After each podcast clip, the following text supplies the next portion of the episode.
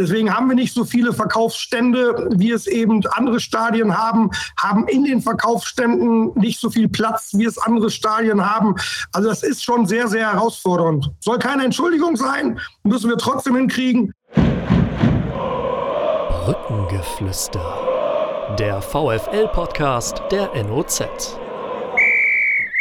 Brückengeflüster, die 152. Folge. Wir sprechen heute mit dem Geschäftsführer des VfL Osnabrück, Michael Welling. Und wir, das sind mein Kollege Harald Pistorius und ich, Susanne Vetter. Und bevor wir jetzt voll ins Thema einsteigen, haben wir noch eine Ankündigung in eigener Sache. Nämlich passend zum Saisonauftakt des VfL Osnabrück, der am vergangenen Freitag mit 1 zu 0 gegen den MSV Duisburg in die Drittligasaison gestartet ist. Passend zu diesem Saisonauftakt haben wir ein VfL-Abo an den Start gebracht.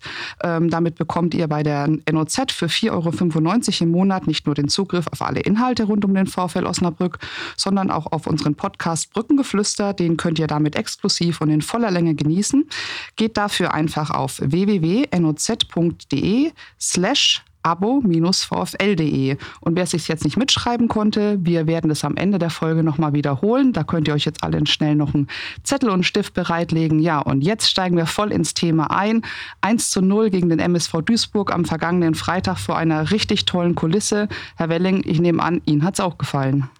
Auf jeden Fall. Erstmal Hallo in die Runde. Hallo Frau Vetter, hallo Herr Pistorius, hallo an die Hörerinnen und Hörer.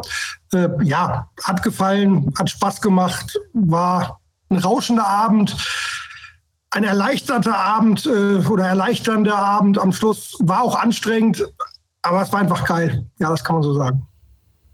Haben Sie genau wie der Trainer ähm, daran geglaubt, dass noch ein Tor fällt? Das war ja so ein bisschen, wurden ja die Muster der letzten Saison schon von den Skeptikern beschworen.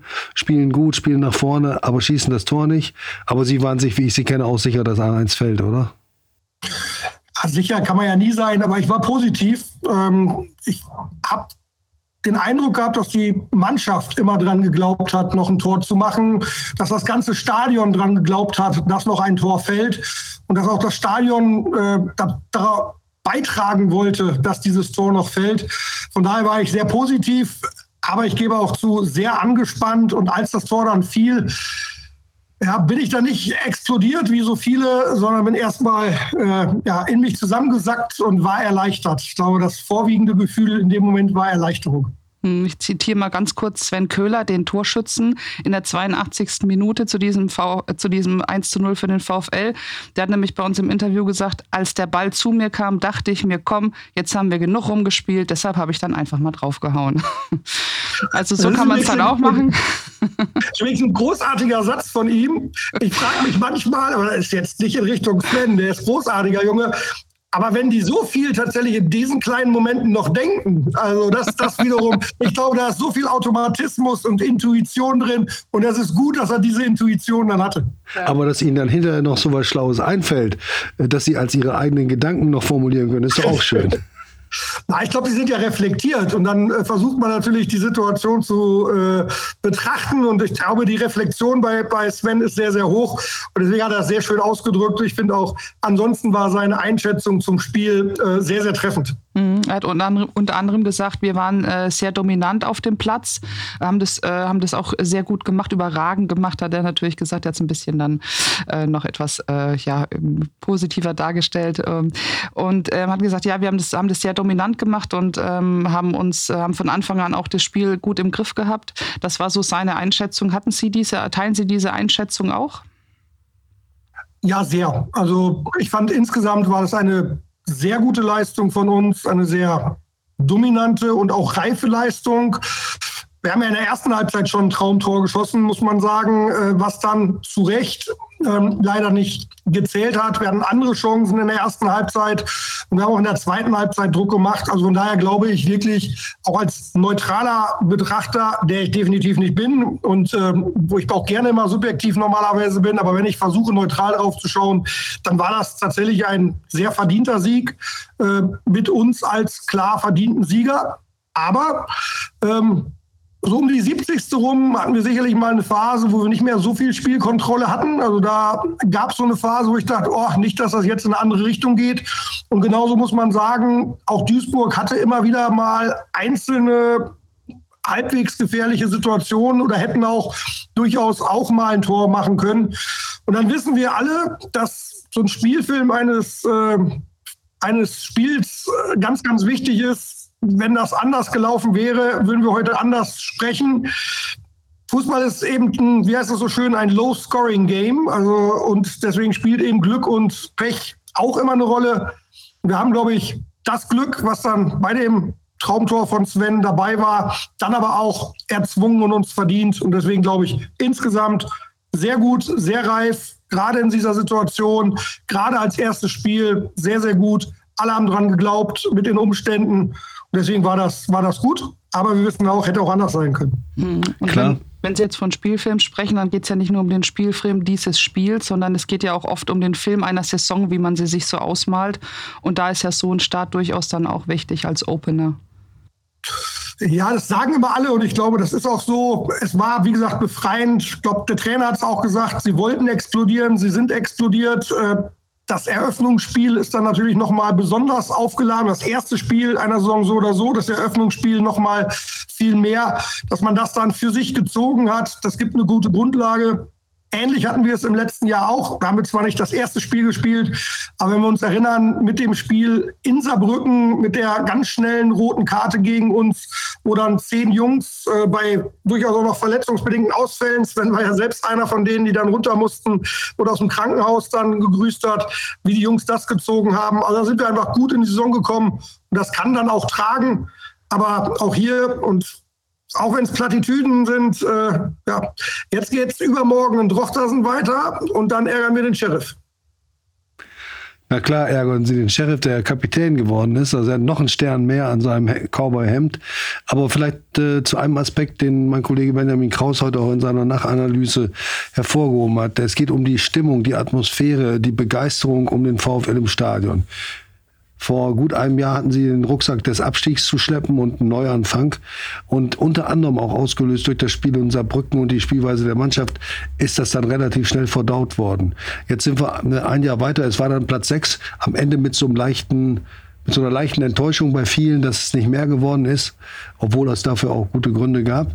Und jetzt startet man in die Saison und die Begeisterung ist eigentlich, so zumindest interpretiere ich das, noch mal ein bisschen größer geworden. Also man kann es an Zahlen messen. Das war die größte Heimkulisse bei einer, beim ersten Heimspiel seit äh, elf Jahren. Es war für viele auch nochmal extrem laut, nicht nur nach dem Tor von Köhler. Ähm, die Zuschauer, die, die verkauften Karten sprechen dafür, die verkauften Dauerkarten unterstützen das. Wie erklären Sie das, dass eigentlich ja ohne extrem anders aus der letzten Saison nochmal die Begeisterung, das Interesse so gestiegen ist? Ich glaube, das ist nicht monokausal, sondern es gibt ganz viele Erklärungsansätze. Welcher dann wie tragfähig ist, weiß ich nicht. Ich glaube, das ist dann eine, eine, Mischung aus ganz vielen. Zunächst, ich teile das. Ähm, und ich bin auch sehr positiv äh, überrascht gewesen, dass dann sogar so viele da waren. Wir haben natürlich im Vorfeld überlegt, wie wird der Saisonstart, auch was die Zuschauer angeht, äh, was den Dauerkartenverkauf angeht. Und wir haben unsere Ziele übererfüllt oder übertroffen. Ähm, wir haben vorsichtig mit 4.200 Dauerkarten kalkuliert. Wir haben jetzt über 1.000 Dauerkarten mehr verkauft im Public-Bereich. Die Kolleginnen und Kollegen haben mit Blick auf das Spiel, mit Blick auf den Gegner, mit Blick auf die äh, ja, Wettersituation mit Blick aber auch auf die Feriensituation in NRW, aber auch in Niedersachsen gesagt, naja, wenn da 10.000 kommen, ist das gut. Äh, wenn man dann jetzt sieht, wie viele da waren, dann, dann ist das sehr, sehr erfreulich. Warum ist das so?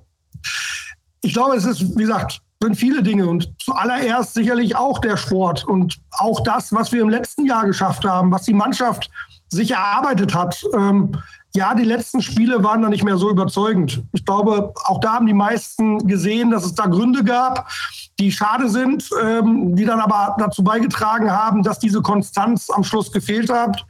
Aber ich glaube, was vor allem die Mannschaft im letzten Jahr gezeigt hat, ist, dass sie willig ist, dass sie marschieren will, dass sie aktiv sein will, dass sie einfach an sich glaubt und in sich in Bälle schmeißt. Und das war das, was Daniel und sein Trainerteam, was Amir, was wir im letzten Jahr insgesamt gesagt haben, schon vor der Trainerauswahl, dass es darum gehen muss, dass es eine, eine Form von Fußball an der Bremer Brücke bedarf, die die Leute mitnimmt. Und ich glaube, wir haben das versucht umzusetzen und es ist insbesondere den Kollegen sehr, sehr gut gelungen in der letzten Saison. Und das erkennen die Leute an. Ich glaube, das ist das Erste. Und dann ist es eben die Art des Fußballs, was die Leute anerkennen und was sie, was sie dann auch wertschätzen. Dazu die Bremer Brücke, die genau diese Art des Fußballs dann nochmal mehr feiert und äh, dann sich, sich selbst verstärkt. Ich glaube, dass dann eben auch attestiert wurde, dass wir vielleicht in der Sommerpause gut gearbeitet haben, die Kollegen gut gearbeitet haben und wieder das ein oder andere zusammenkommt. Und vielleicht, das würde ich an der Stelle auch sagen wollen, vielleicht haben wir auch auf der administrativen Seite viele Dinge ganz gut ähm, angestoßen. Ich zumindest bin sehr, sehr froh über das Team, was wir da hinter den Kulissen haben, die in den letzten Wochen und Monaten unglaublich viel gearbeitet haben, äh, die wirklich sich unglaublich reingekniet haben, die vieles versucht haben. Wenn ich jetzt an das Ticketing-Team denke, wenn ich an das Merchandising-Team denke, gerade mit, dem um, äh, mit der Umwandlung von Puma auf Ambro, wenn ich an das Kommunikationsteam denke, an die Kollegen von Infront und B2B oder auch die Spieltagsorganisation, da ist unglaublich vieles, viele, viele kleine Rädchen, die ineinander greifen, die dazu beitragen, dass wir vielleicht kleinere Dinge ein bisschen äh, in die Richtung gelenkt haben, und das scheint dann in irgendeiner Form auch angenommen zu werden. Wir wissen aber auch, ohne das, was auf dem Rasen passiert, ähm, können wir viele andere Dinge noch so gut machen. Dann interessiert es ehrlicherweise auch keinen. Und es ist natürlich der Freitag, das Flutlicht. Das macht ein Spiel in Osnabrück noch mehr als anderswo besonders interessant und attraktiv. Warum gibt es nicht mehr Möglichkeiten, weitere Spiele am Freitag auszutragen? Denn ich glaube, wir sind uns alle äh, einig, der äh, fürs Publikum schlechteste Termin ist der Samstagtermin. Ja, ich würde, würde differenzieren wollen. Ähm, ich glaube, für viele Fans ist der Samstag der präferierte Termin, ähm, insbesondere wenn man auswärts fahren muss, äh, weil man muss erst mal hinkommen, man muss wieder zurückkommen und deswegen ist natürlich der Samstag, gerade was das Reiseverhalten von Fans angeht, nochmal optimaler als ein Freitag. Ähm, definitiv äh, besser als ein Sonntag. Ähm, gleichwohl sind Freitage was Besonderes. Man hat eine Woche hinter sich, man hat gearbeitet, man freut sich auf das Wochenende, man startet mit Bremer Brücke und Flutlicht, Bratwurst und Bier in das Wochenende und dann noch mit einem Heimsieg. Das ist was ganz Besonderes, das freut viele. Den Kaufmann freut es auch, ehrlicherweise. Ähm, die Statistik zeigt, dass freitags der Bierkonsum deutlich größer ist als samstags oder sonntags. Also von daher freut es da auch den Kaufmann. Ähm, warum kann man das nicht machen? Es gibt eben auch hier Fernsehverträge. Fernsehverträge, die ein entsprechendes Sendeschema mit sich bringen, mit entsprechend definierten Spielterminen. Und deswegen ist es im aktuellen Sendeschema der dritten Liga eben nur so, dass ich glaube, ein Spiel des Wochenendes am Freitag stattfindet. Das waren diesmal glücklicherweise wir. Und das ist beim nächsten Wochenend Heimspiel. Es ist ja wieder der VfL, wenn dann Rot-Weiß Essen zu Besuch kommt. Und bei dem Wochenspieltag ist es auch abends, wenn Ingolstadt kommt. Also wir haben jetzt drei Spiele abends, zwei davon freitagsabends. Aber es hat auch was mit Sendeschema zu tun. Ich glaube, viele wollen Freitag spielen von den Vereinen. Nicht immer können wir das so realisieren, wie wir das gerne wollen. Aber schön ist der Termin für uns alle schon. Wie gesagt, mit Blick auf Auswärtsfans gibt es bessere Termine. Mit Blick auf die Mitarbeiter, die ich gerade zu Recht gelobt habe, aus meiner Sicht, ist ein Freitagstermin aber auch schön, weil dann haben die tatsächlich mal zwei freie Tage. Das äh, ist bei uns ja auch eher selten. Äh, einen Tag am Wochenende ist man ja immer unterwegs. Deswegen ist auch für die Kolleginnen und Kollegen so ein Freitag Heimspiel und anschließend in eine Stadt, das ist auch ganz geil für die Jungs und Mädels. Ich kenne natürlich das Fernsehschema und die Anforderungen dort. Äh, die Frage war auch mehr darauf gemünzt, was das Interesse der Vereine widerspiegelt. Und da bin ich nicht ganz bei Ihnen, dass es sich nach einer Minderheit von Auswärtsfahren eher richtet als äh, an, dem, an den Interessen des Heimpublikums. Das ganz gewiss, ich glaube, das kann man prophezeien, äh, bei einer Umfrage den Freitag präferieren würde. Ja, also es gab ja die Umfrage im Kontext der Montagsspiele. Da war es äh, schon der Freitag, der präferiert wurde. Das ist so. Gleichzeitig sage ich, und ja, natürlich ist das Heimpublikum das, das Entscheidendere. Aber ich finde schon, zu einem geilen Fußballspiel gehört eben auch ein voller Gästeblock. Und äh, so wie wir jetzt am Freitag die Duisburger erlebt haben, die ja auch äh, mitsupportet haben, die auch dabei waren, das macht dann noch mal mehr Spaß, als wenn da keiner steht. Äh, deswegen muss man das immer berücksichtigen, kann man bei der Spielplangestaltung aber ja auch berücksichtigen. Mhm. Wie gesagt, auch für die Essener wird es in zwei Wochen nicht so schwer sein. Und für die Ingolstädter mitten in der Woche, die kämen, glaube ich, aber am Wochenende auch nicht. Also von daher ist es da egal. Ja, das hat man ja, das war die zweitschwächste Kulisse äh, in Ingolstadt an diesem Wochenende. Ja, ja okay, Susanne. Ähm, ich wollte noch mal ganz kurz auf den, das freut den Kaufmann eingehen. Auf das habe ich mir noch gerade mit, mit notiert. Äh, den Kaufmann freut es natürlich nicht nur, wenn einmal jetzt an einem Freitagabend zur Eröffnung das Stadion voll ist, sondern wenn es auch dauerhaft voll ist. Ähm, Sie haben jetzt einen äh, Rekord, einen Dauerkartenrekord für die dritte Liga aufgestellt. Das ist ja natürlich auch etwas, was eine gewisse Sicherheit gibt. Ne? Ja, es gibt eine Sicherheit. Jetzt muss ich wieder aufpassen, dass ich kein BWL-Pro-Seminar mache.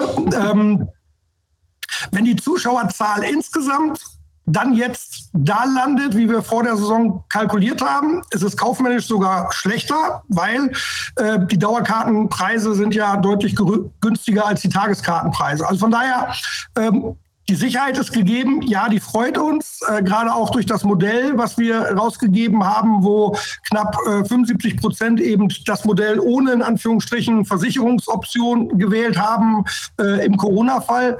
Also das freut uns ungemein. Noch mehr freuen wir uns, wenn dann eben die Tageskartenkäufer auch rege kommen, so wie es am Freitag der, der Fall war und wir dann eben auch, was die Gesamtzuschauerzahl einen Zuwachs haben, ich glaube aber, dass das so sein wird. Ich persönlich glaube eben ganz fest daran, dass Besucher dazu führen, dass andere Besucher kommen, äh, weil die Fans drüber reden, wie geil das äh, im Stadion war. Oder eben auch die Dauerkartenbesitzer sagen, ja klar gehe ich ins Stadion und andere fühlen sich animiert mitzugehen. Von daher glaube ich, sind wir da auf einem guten Weg. Die Leute haben Lust. Jetzt gucken wir mal, was die nächsten Spiele bringen. Die Kollegin habe ich heute gefragt, was das Ziel für Ingolstadt ist. Sie sagte sehr selbstbewusst 13.000. Ich habe dann gesagt, dann wollen wir 13,5 kriegen, damit da die Ziele auch ein bisschen ambitionierter sind. Und gegen Essen wird es eh ausverkauft. Also von daher schauen wir mal. Sie haben eben noch gesagt, es freut den Kaufmann und es freut auch den Bierverkäufer. Äh, nun hatten wir den Eindruck, wenn wir in einigen Foren gelesen haben, dass nicht alle, die ein Bier gekauft kaufen wollten oder ein zweites oder ein drittes eins bekommen haben. Es gab, sagen wir mal, pauschal in den Foren Hinweise auf Mängel beim Catering, Verkauf, Tempo, Qualität, ich weiß es nicht. Wenn das so in den Foren ankommt, ist es ja eigentlich nicht an der richtigen Adresse. Was ist denn bei Ihnen beim VfL direkt angekommen? Denn die, denn die Zuschauer wissen ja auch, dass Sie nahbar sind, nicht Sie in Person, Sie auch in Person, aber auch Ihre Mitarbeiterinnen und Mitarbeiter. Was ist denn da angekommen? Gibt es da so eine Beschwerde, so eine Beschwerde-Hotline oder irgendwelche Aufzeichnungen bestimmt? Ja, auf jeden Fall. Und es ist auch gut, dass die Fans eben auch uns auf äh, Themen hinweisen. Das war beim VW Cup auch schon so, wo das ein oder andere nicht so geklappt hat, äh, wie wir uns das erhofft haben. Also von daher kommen eben entsprechende Kommentare regelmäßig bei uns an genau wie wir aber am Spieltag selber ja auch schauen, äh, wie läuft es, wo hakt es, wo hakt es nicht, was sind die Probleme, wo sind vielleicht keine Probleme. Also das kommt bei uns an. Und ja, ähm, es ist sicherlich so, dass der ein oder andere möglicherweise mehr Bier trinken wollen würde am Spieltag, äh, was uns natürlich auch freut. Ähm, auch hier sind die Probleme vielgestaltig. Einige müssen und wollen wir wieder in den Griff kriegen, andere werden wir ohne weiteres nicht in den Griff kriegen. Ein Hauptthema, was wir einfach haben, ist auch das Thema Personal. Auch um da ein Beispiel zu nennen, äh, zwei der Kollegen aus dem Controlling waren am Freitag in der Nord und haben Bier verkauft, ähm, haben Bier gezapft, haben vorm Spiel noch einen Zapfkurs äh, vom Holger Eiken, unserem Caterer, bekommen. Die konnten glücklicherweise schon zapfen und haben am Freitagabend im Norden äh, hinterm Tresen gestanden, weil wir einfach ein Problem haben, entsprechendes Personal zu bekommen. Wenn ich sage wir, meine ich hier uns gemeinsam mit unserem Caterer, der das Public Catering realisiert. Da waren zwei Kollegen, da sind wir sehr dankbar. Die haben aber anschließend auch gesagt, vor der Theke sind sie besser als hinter der Theke. Aber äh, das, das, das nehme ich denen auch ab. Ähm, aber das ist das eine Thema, einfach die große Herausforderung eben, das Personal zu haben, das Personal zu binden. Das ist eine Herausforderung, die gerade viele Gastronomen haben, viele Unternehmen haben, die auf Hilfskräfte, auf Gelegenheitsaushilfen angewiesen sind. Und das ist bei uns ja eine besondere Herausforderung. Wir spielen eben alle 14 Tage nur und müssen dann 14-tägig eben entsprechend das Personal im Bereich Gastronomie, im Bereich Sicherheit, im Bereich Hostessen, Hospitality finden, die dann alle 14 Tage da sind. Da haben es niedergelassene Gastronomen ein bisschen einfacher, die ihren Mitarbeitenden eben dann auch eine andere Form von Beschäftigung und Beschäftigungsdauer anbieten können, die dann möglicherweise auch noch Trinkgeld erhalten, wenn sie in der richtigen Gastronomie sind. Das fällt bei uns alles weg. Deswegen haben wir da eine Herausforderung und arbeiten daran. Eine große Herausforderung ist aber bei uns einfach auch, und deswegen ist das, ja, wir lesen das, wir kriegen das auch mit, und dann wird dann auch oft gesagt, ah, bei Bremen klappt das ja auch und beim HSV auch. Alle anders, anderen können das, nur der VfL ist doof. Ja, das nimmt man dann hin, das nimmt man auch wahr. Jetzt ist aber auch so, alle anderen haben andere Stadien und wir haben die Bremer Brücke. Und die Bremer Brücke ist großartig. Die Bremer Brücke hat etwas ganz Besonderes an sich. Das führt aber eben auch dazu, dass die Bremer Brücke, gerade was das Thema Logistik angeht, hier gerade was das Thema Catering angeht, aber auch Toiletten, Toiletten etc. mit vielen, vielen äh, Herausforderungen zu kämpfen hat. Deswegen haben wir nicht so viele Verkaufsstände, wie es eben andere Stadien haben, haben in den Verkaufsständen nicht so viel Platz, wie es andere Stadien haben. Also das ist schon sehr, sehr herausfordernd. Soll keine Entschuldigung sein, müssen wir trotzdem hinkriegen sind da in enger Abstimmung mit dem Holger Eiken, der das Ganze verantwortet und das mit, mit großer Leidenschaft auch verantwortet und mit großer Leidenschaft macht. Der Vertrag mit Holger Eiken ist auch so geschnitten, dass äh, ja, er und wir dann wirtschaftlich profitieren, wenn wir wirtschaftlich viel Umsatz machen. Also von daher ist auch ein Eigenantrieb bei ihm, möglichst viel eben und viel Service zu bieten. Deswegen strecken wir uns da. Manchmal läuft es besser, manchmal läuft es weniger besser. Und Schritt für Schritt wollen wir das optimieren. Ich glaube, da sind wir auch dabei. Aber wir haben Limitationen eben im Stadion, die wir nicht ohne weiteres jetzt lösen können. Die gesamten technischen Anlagen sind ja auch schwer in die Jahre gekommen, also was Kühlung, Elektrizität und so weiter angeht. Ähm, da wird's, das, das, das sind wahrscheinlich die Dinge, die Sie, von denen Sie vorhin sprachen, die nicht äh, sehr schnell zu lösen sind. Wo können Sie denn am ehesten Besserung versprechen? Oder durch welche Maßnahmen? Ja, wir, wir wollen beim Personal Verbesserung versprechen. Es geht erstmal da um eine Personalquantität äh, und dann eben auch um eine Personalqualität. Ich glaube, dass die Personalqualität von Spiel zu Spiel besser wird, weil wir natürlich die Mitarbeitenden auch immer wieder beim Spiel haben und dann äh, lernen sie nach und nach. Das ist das eine. Was die Quantität angeht, ähm, müssen wir einfach auch in diesem Wettbewerb uns stellen und versuchen, mehr Mitarbeitende da zu gewinnen, die eben dann helfen können. Das sind die, die kurzfristigen Maßnahmen, die wir haben. Wir überlegen natürlich gemeinsam mit dem Holger Eiken auch immer in prozessualen Dingen, wo können wir was verbessern, wie können wir was verbessern. Das sind die Dinge, die wir anpacken können. Wir können nicht mehr Raum schaffen, äh, so gerne wir das wollen würden. Äh, wir werden eine neue Müllpresse jetzt bekommen. Wir werden das Thema Mehrweg bekommen. Da haben wir einfach einen unglaublichen zusätzlichen Raumbedarf äh, durch eben die Mehrweg-Rückgabesituation. das ist sehr, sehr beengt. Wir haben keine Parkplätze, die wir rausgeben können, beziehungsweise alles, was wir auf Parkplätze stellen, führt dann wieder zu anderen Problemen. Das werden wir nicht so schnell lösen können. Und auch das Thema Strom ist sicherlich nicht ohne weiteres äh, lösbar. Wir haben einen Strombedarf an der Bremer Brücke, der in den letzten Jahren auch durch das Thema Flutlicht, auch durch das Thema WLAN etc. nochmal gestiegen ist.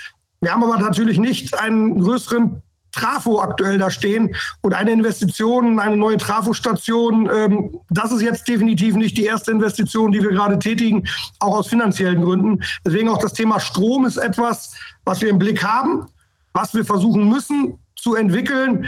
Ähm, das ist aber auch ein grundlegendes äh, Projekt, äh, weil ich glaube, es gibt auch keinen, der wirklich den gesamten Stromfluss und die Verteilerkästen äh, überhaupt beherrscht, weil das über die letzten Jahre eher Work in Progress war und eher ein Aneinanderflicken war.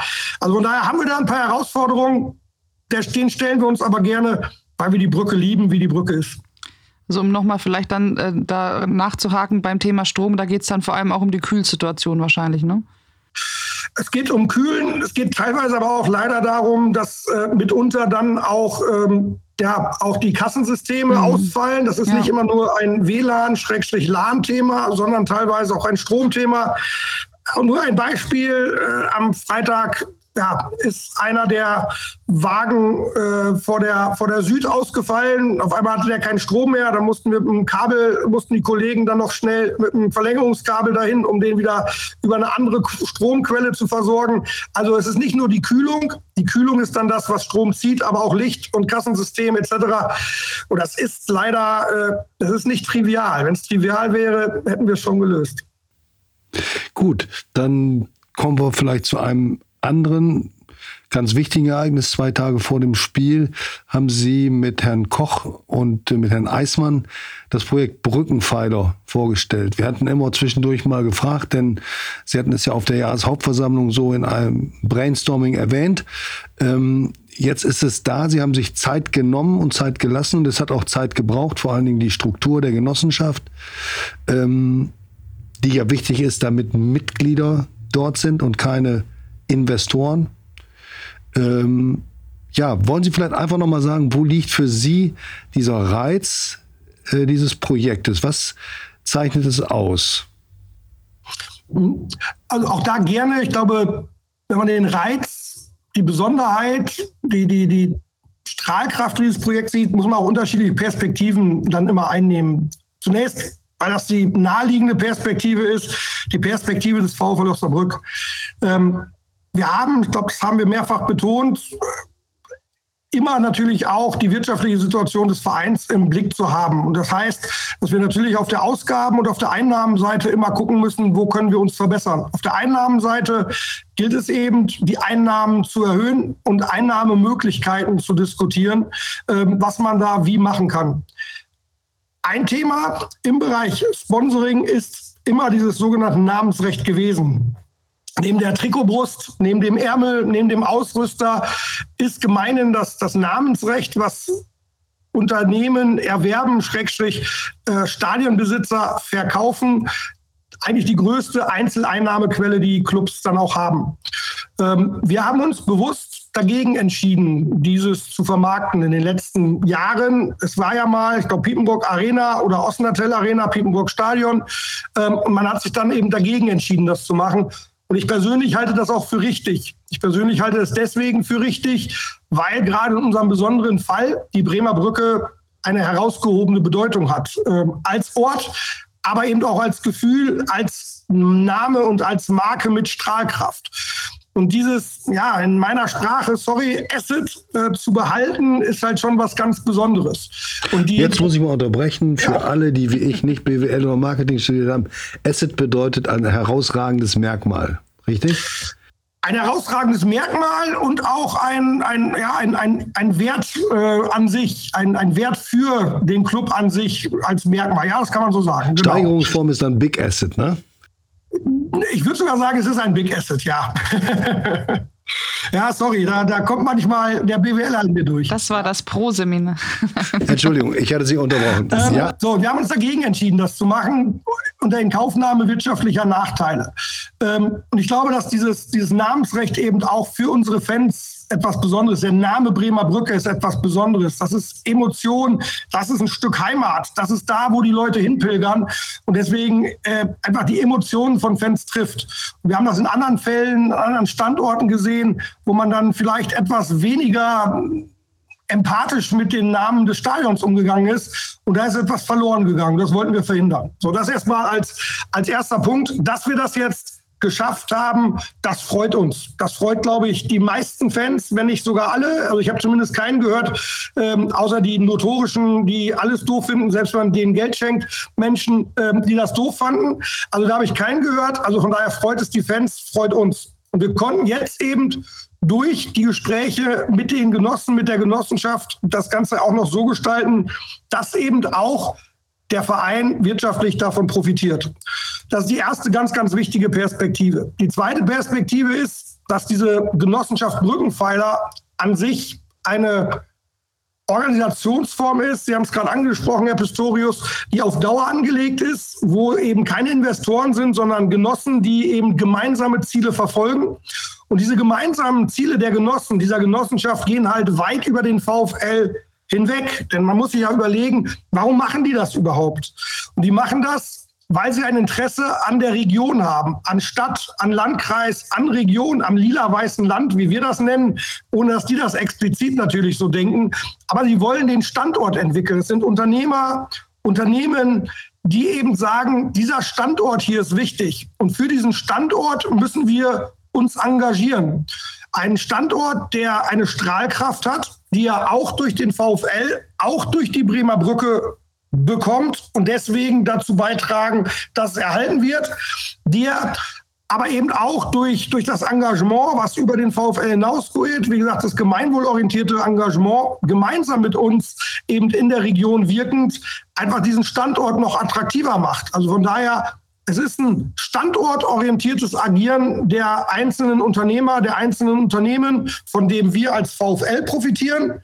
Dadurch, dass wir als VfL profitieren, wiederum der Standort, wo aber neben uns hoffentlich perspektivisch noch ganz, ganz viele weitere Personen oder Institutionen profitieren. Und deswegen ist es eine klassische Win-Win-Win-Situation, wenn wir so wollen, äh, die Spaß macht, die was Besonderes ist, wo wir aber jetzt noch viele Aufgaben vor der Brust haben, wo wir als VfL ein Vehikel für die Brückenpfeiler sind, wo die Bremer Brücke gerettet wird und wir aber trotzdem noch ganz vieles machen können. Hm, bevor wir jetzt vorausblicken, was das für Aufgaben sind, die Sie da vor der Brust haben, würde ich ganz gerne noch mal einen Schritt kurz zurückgehen und sagen, wie haben sich die, Sie sich denn als Gruppe das so gefunden und wie ist denn die Idee entstanden, geboren worden. Das ist ja jetzt nicht etwas, wo man sagt, jo, das habe ich mir auch mal in so einem Kurs überlegt, ne? Und dann äh, gibt es das schon als Blaupause.